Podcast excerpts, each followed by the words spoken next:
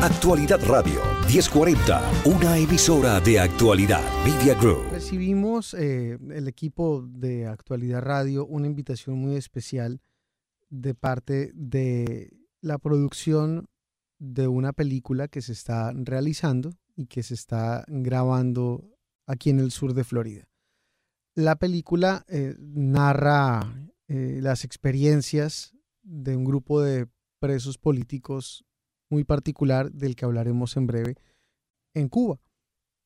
Pero la invitación que nos hicieron la semana pasada fue no a conocer directamente la historia de los presos o el guion de o, o los actores o mucho menos, sino a que fuéramos a la locación donde se está grabando esta película.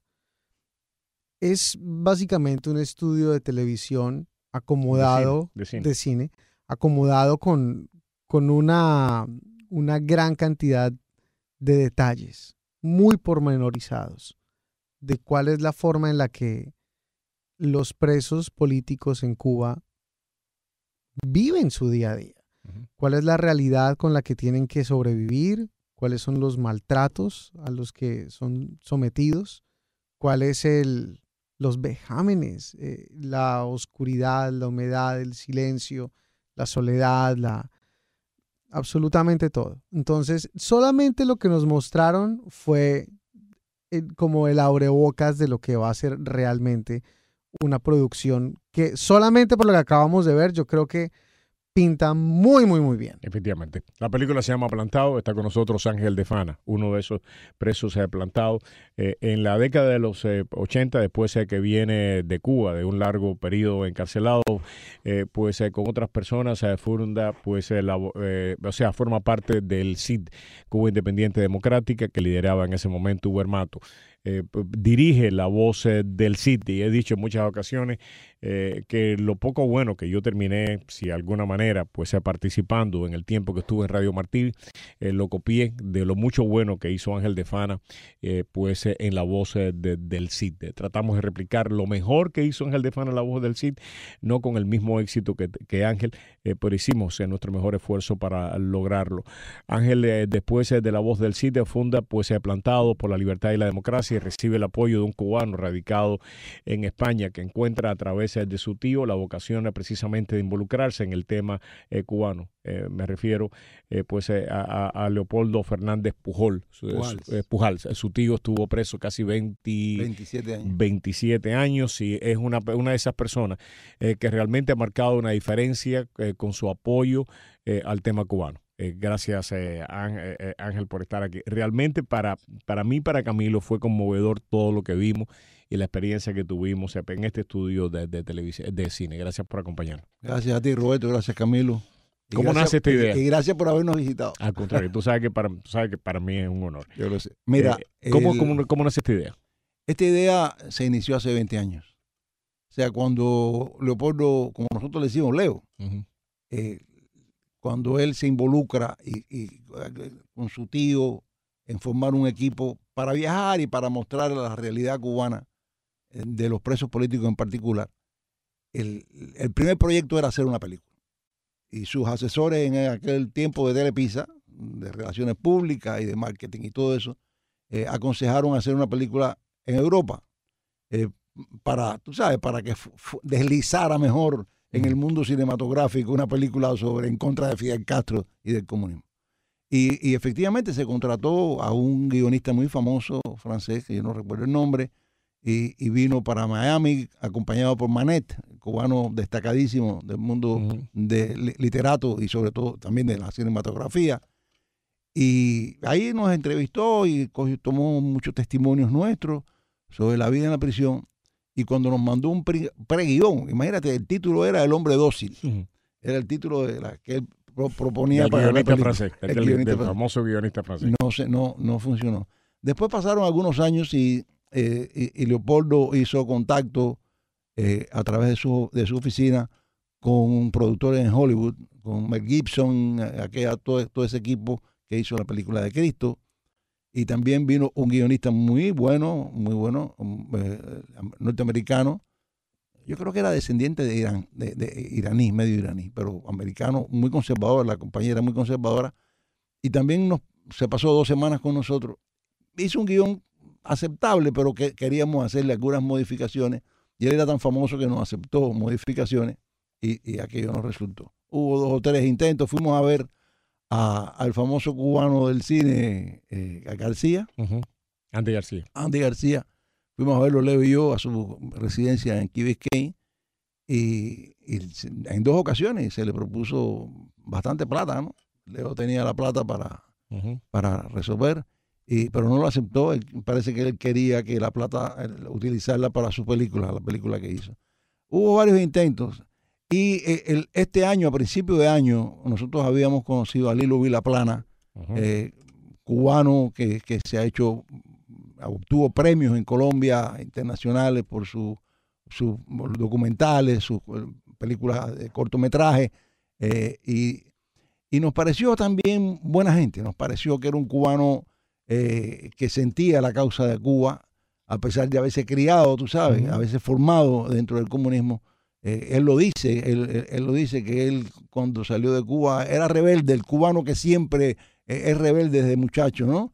Aunque, au- aunque esté en la Unión de Jóvenes Comunistas.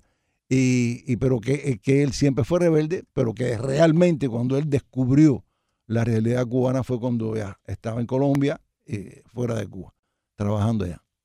Y se nos ocurrió a Ernesto Díaz Rodríguez, que es otro de los directores de Plantado, expreso político también, también jefe de AFA 66, presentárselo a Leo.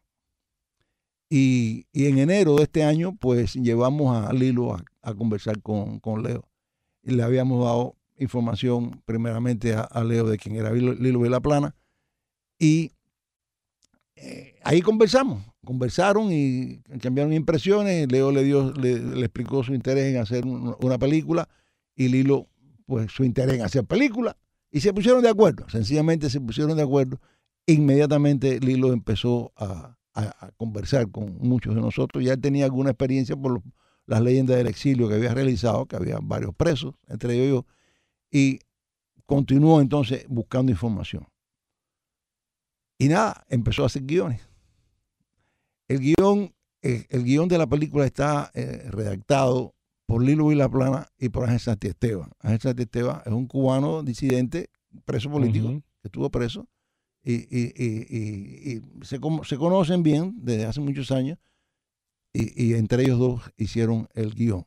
Nos fueron pasando guiones, gui- guiones, y nosotros, tanto a Leo, Ernesto y yo, lo revisábamos y, y hacíamos sugerencias, cambios, proponíamos, y, y así fueron hasta el 16 guion, la 16, 16 versión. 16 versión se aprobó el guion. Hubo muy buena química entre nosotros, muy buena química de verdad, mucho respeto, eh, eh, mucha consideración en todos los sentidos. Y, y, y- al 16 guion se, versión se, se aprobó el guion y ya Lilo comenzó a, a trabajar. Comenzó a trabajar. Ángel, a mí me gustaría, para los que no conocemos mucho de, de los temas relacionados con los presos políticos, que tú nos expliques qué son los plantados. ¿Cómo que no? ¿Cómo que no? Esa pregunta eh, eh, siempre eh, es normal que se haga. Yo creo que la Porque la película, película se llama Plantado. ¿eh? Sí, por eso, porque la película se llama Plantado.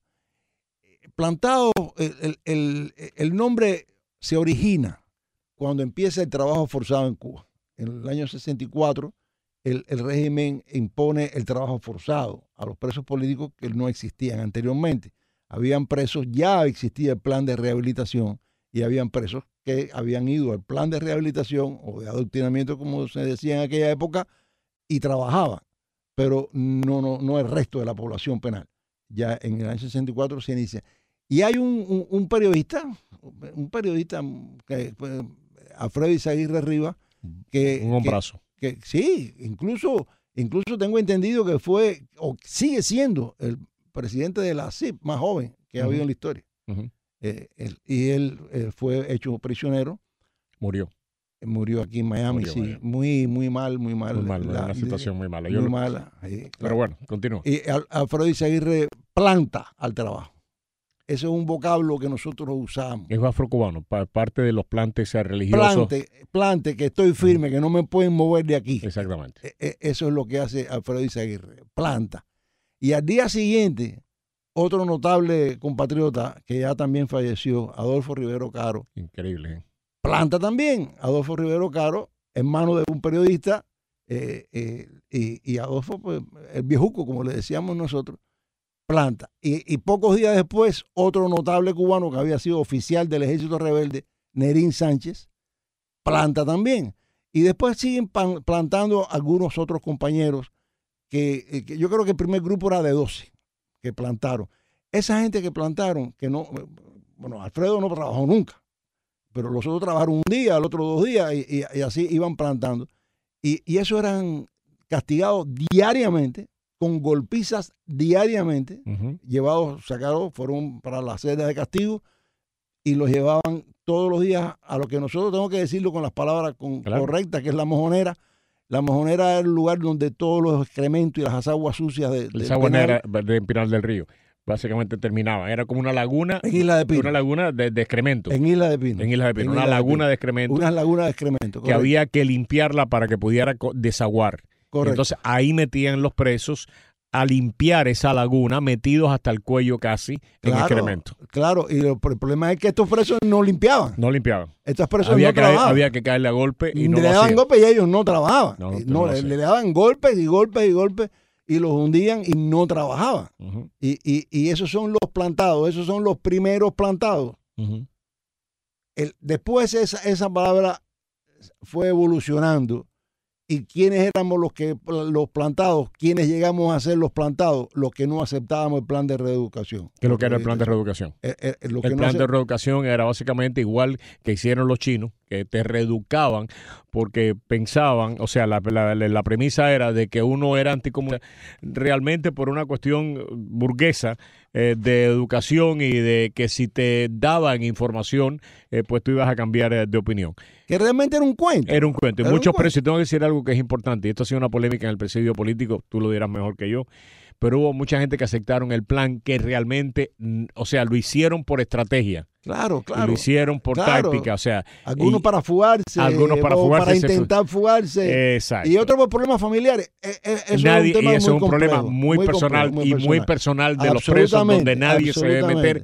Que no haya estado allí, que no haya sido preso, nadie tiene opinión sobre ese tema. Y, y- y- y debo señalar, porque creo que, que- que merece el- que lo diga en el- este tema, yo que soy, sabes, un plantado notorio, vamos a llamarle así, entre comillas, ¿verdad? Y que soy el director, uno de los directores de la organización que se llama Plantado. Tengo dos hijos que tú conoces, Roberto, desde que eran niños, y los padrinos de mis dos hijos fueron al plan, o sea, al plan progresivo. Ujú. Tú sabes, o sea, dejaron de ser plantados, entre comillas, y son Y son hermanos tuyos. Son no, son familia mía. Son hermanos tuyos. Es un tema muy complicado que solamente el preso que haya estado ahí adentro 20 años y haya compartido y haya cogido golpe y haya estado puede opinar. Todos los demás, lo único que podemos hacer es tratar nada más que de presentar el tema. Pues bien, entonces eh, ese es el origen de la palabra plantado. Ya después se quedó como los que no aceptábamos el plan de, de reeducación o de rehabilitación, los que no trabajábamos, porque después acordamos ya, después que salimos de la de Pinos,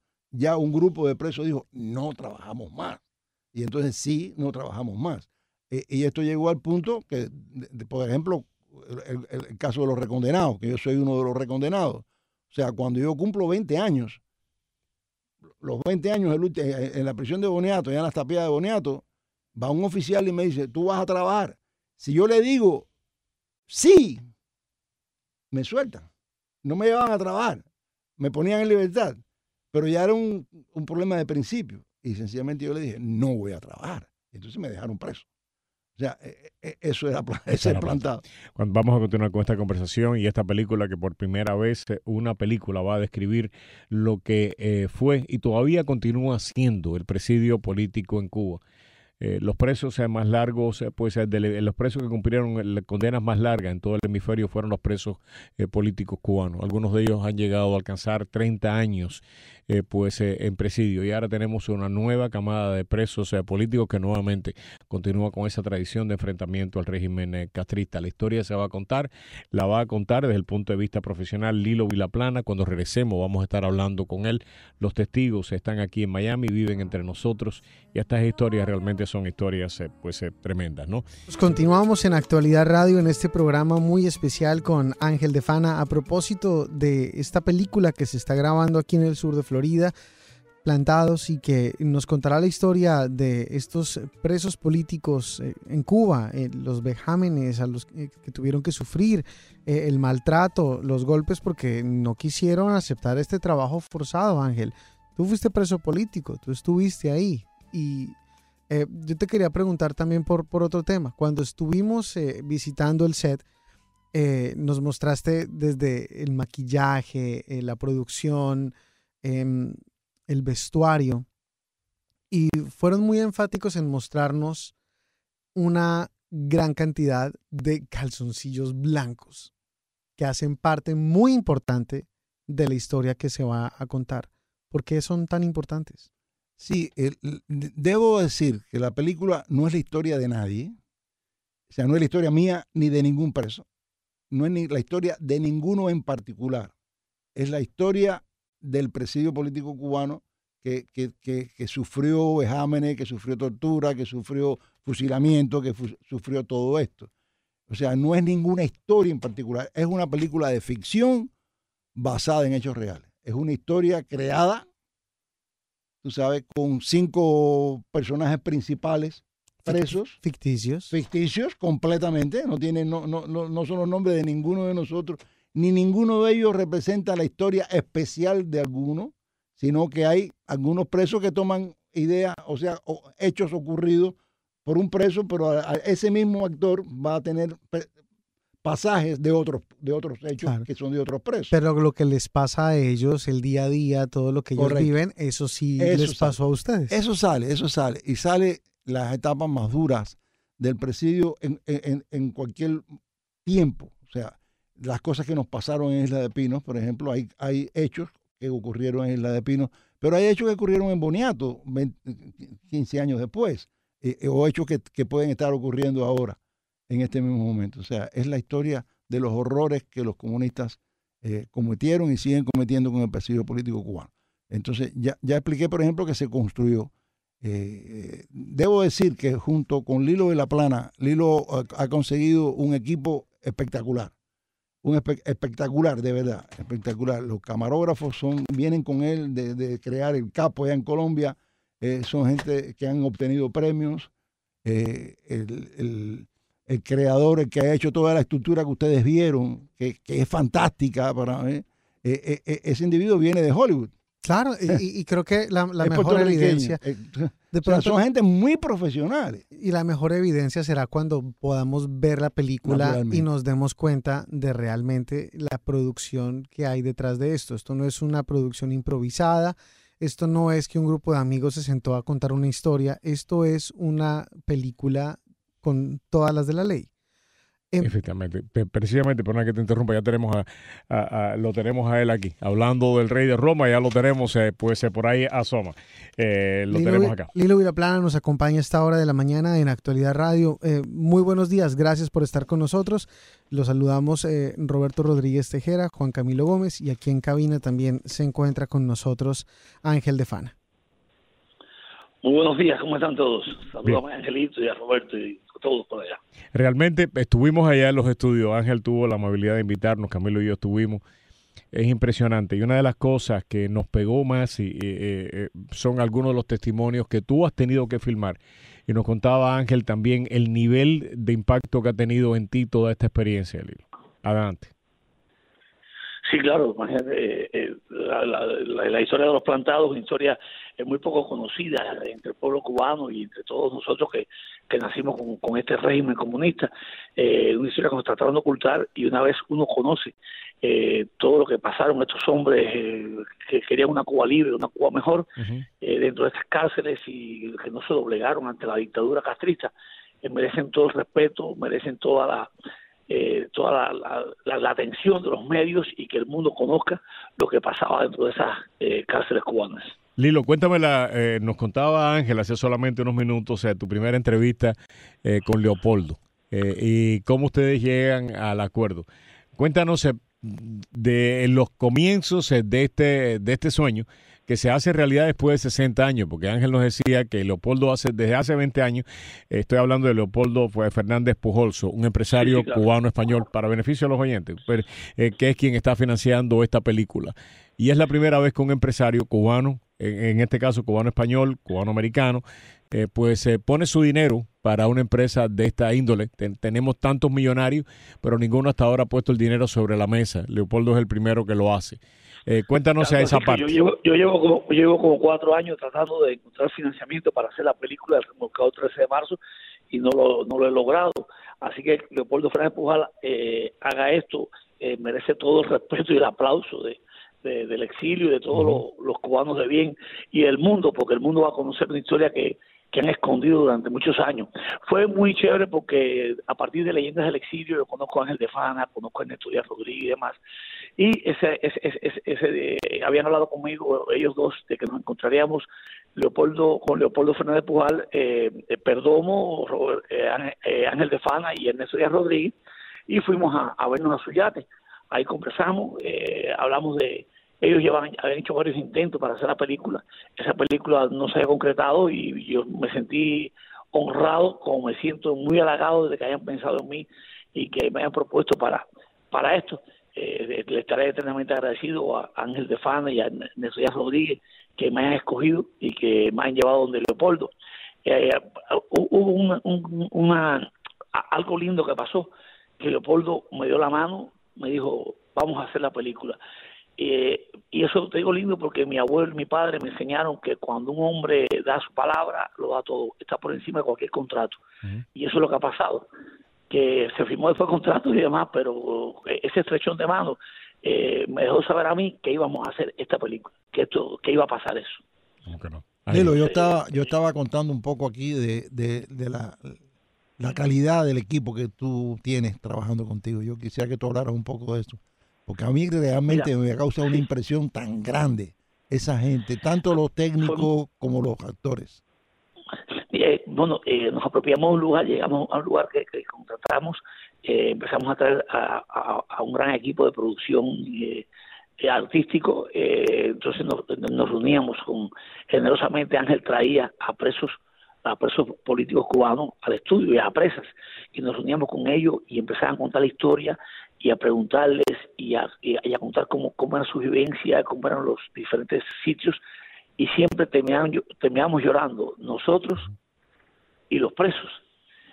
Eh, fue, fue, un encuentro muy emotivo, muy lindo y el equipo se fue sensibilizando con, con, con el producto, ya, ya nos sentimos como familia, luego el, con los actores, los actores empezaron, empezaron a apropiarse de los personajes, a, a conocerlos íntimamente, a, los personajes reales que eran los presos políticos, y se, han involucrado tanto que la admiración que sienten eh, eh, los actores eh, una vez seleccionado el casting por estos presos es inmensa.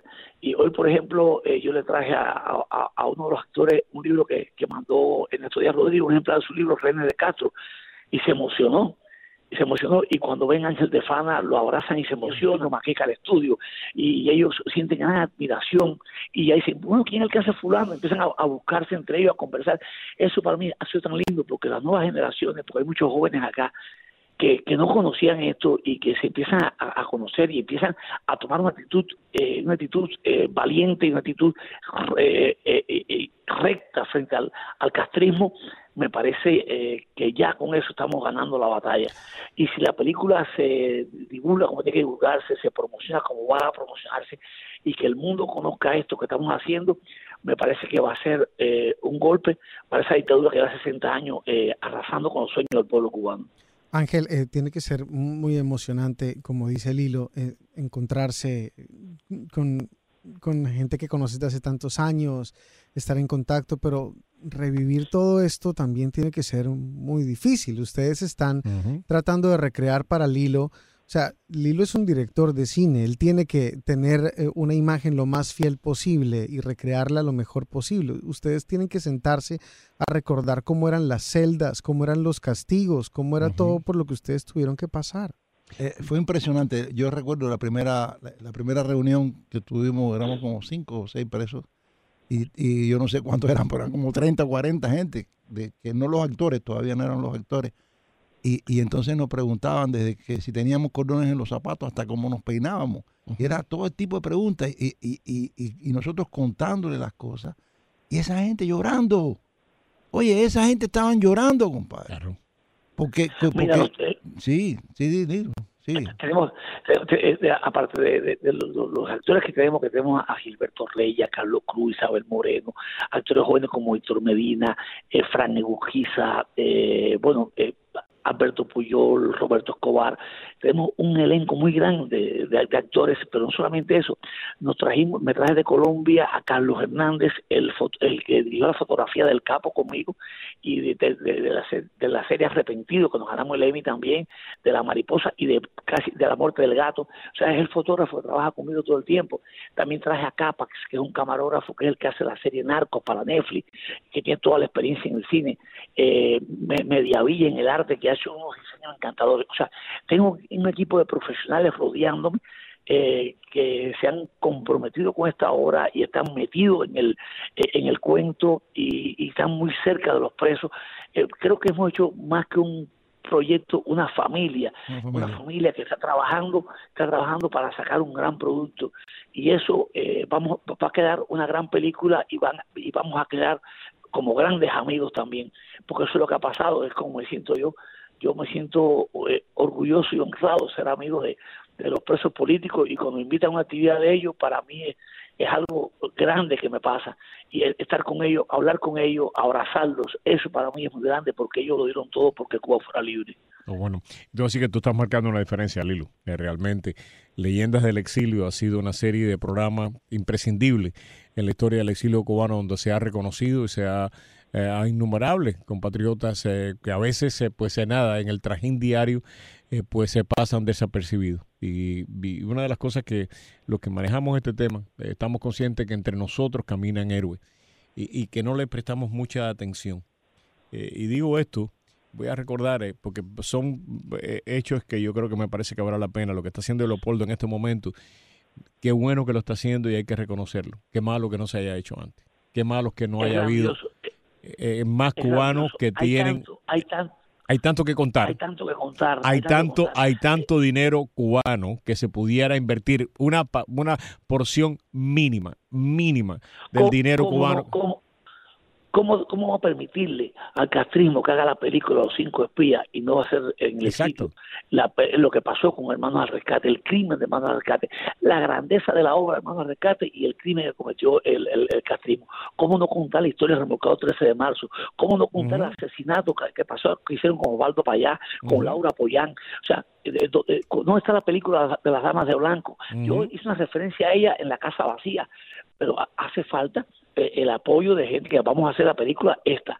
Y, y, no solamente el hilo Vilaplana, deben existir otros cineastas cubanos comprometidos con la causa y es importante que, que se desarrolle para que queden testimonios testimonios de, de, lo que ha pasado, el, el, sufrido el pueblo cubano, porque la historia al final la están contando ellos, los castristas a su manera. Para el mundo, para el pueblo cubano, los, los alzados de Cambrai que eran rebeldes, que no querían el comunismo se perpetuara, ellos lo convirtieron en bandidos. Los brigadistas de, de, Bahía de Cochino, que fueron jóvenes que querían... La historia de, de Bahía de Cochino, ¿Cuánta gente de Bahía de Cochino no son multimillonarios, multimillonarios en el día de hoy?